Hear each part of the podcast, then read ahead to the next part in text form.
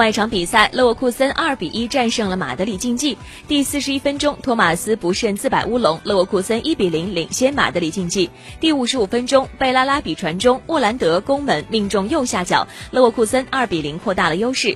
第八十四分钟阿米里被红牌罚下勒沃库森只剩十人应战。